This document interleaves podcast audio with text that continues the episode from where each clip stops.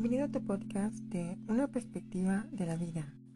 ¿Cómo librarte de una pareja controladora? Escrito por la psicóloga Cristina Roda Rivera.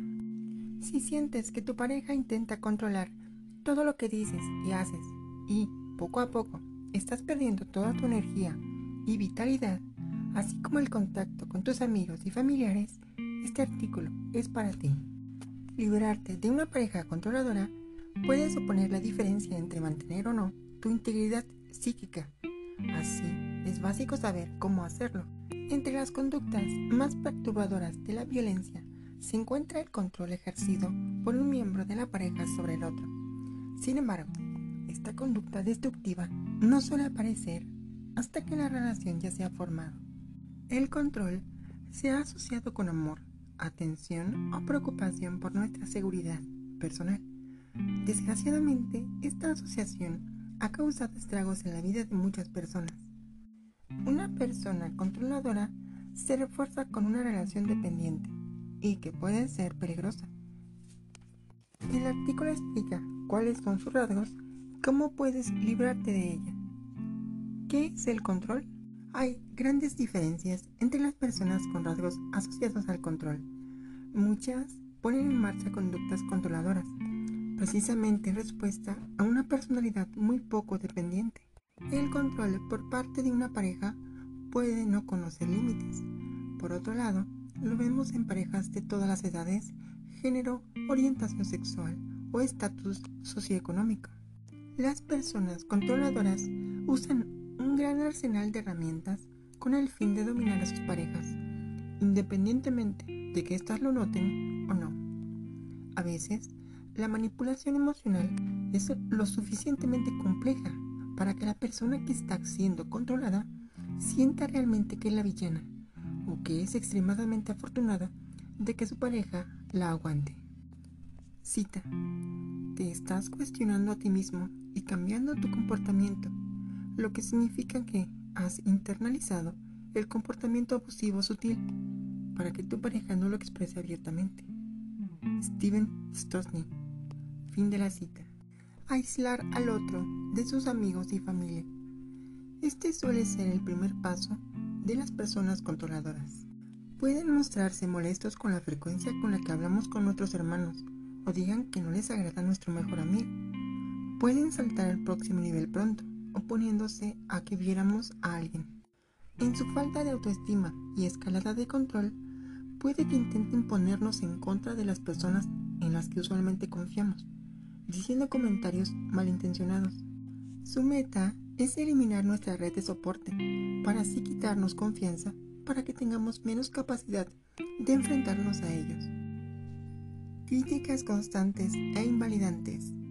Las críticas, como el aislamiento, también es algo que empiezan de manera casi imperceptible.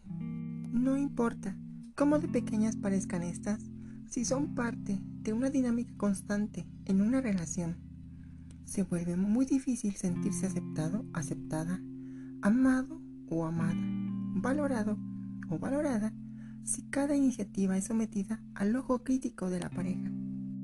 Generar deudas emocionales. Las personas controladoras pueden tener detalles con el objetivo de generar una deuda emocional en el otro. Sus atenciones y sus cuidados están destinados a formar una base argumental que les permita creerse con el derecho y manifestarlo de esta manera de dirigir el comportamiento del otro.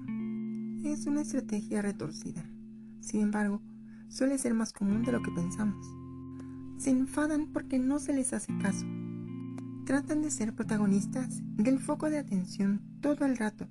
Es una forma sencilla de control.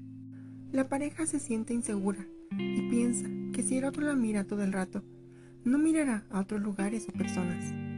Este tipo de estrategia de control suele darse cuando hay un miedo grande a que el otro sea infiel. Comentarios degradantes.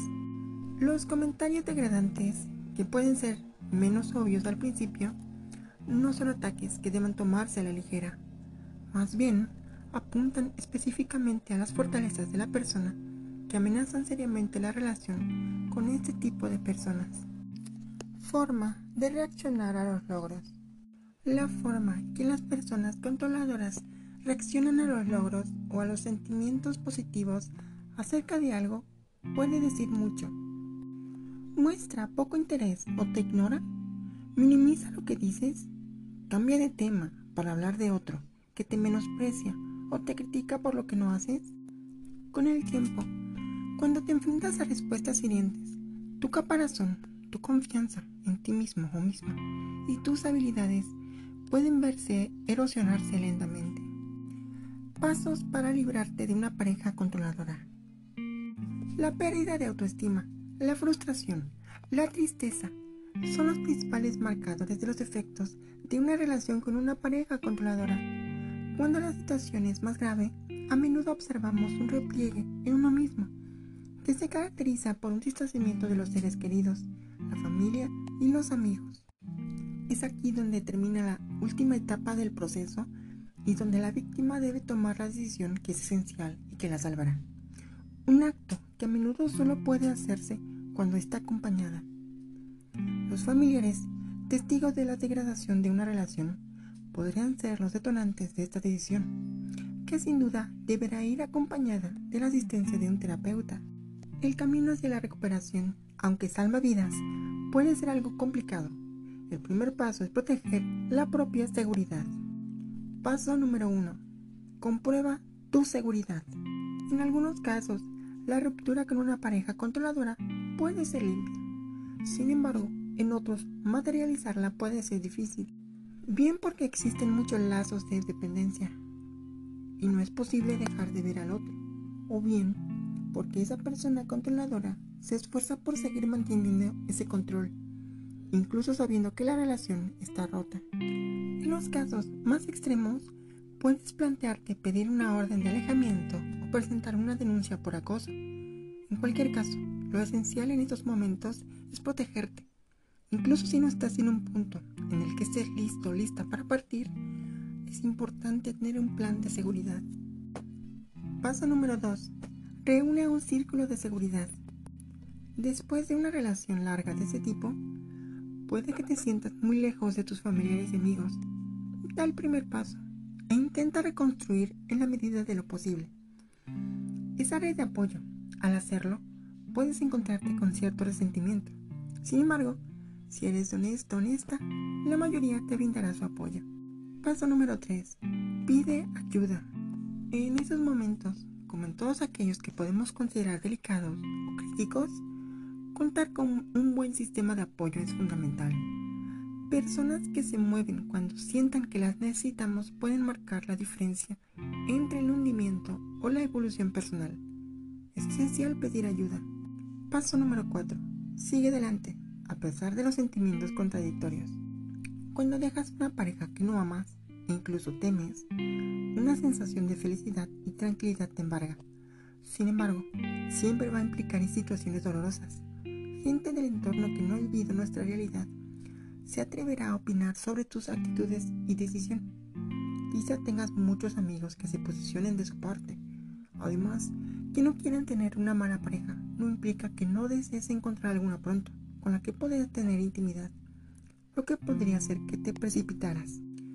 Pese a que estuviéramos deseando terminar con la relación, al final nos puede proporcionar una sensación de vacío todos esos procesos son normales, por lo que debes normalizarlos y aceptarlos. No olvides que has tomado la decisión más valiente y madura de tu vida, que siempre agradecerás.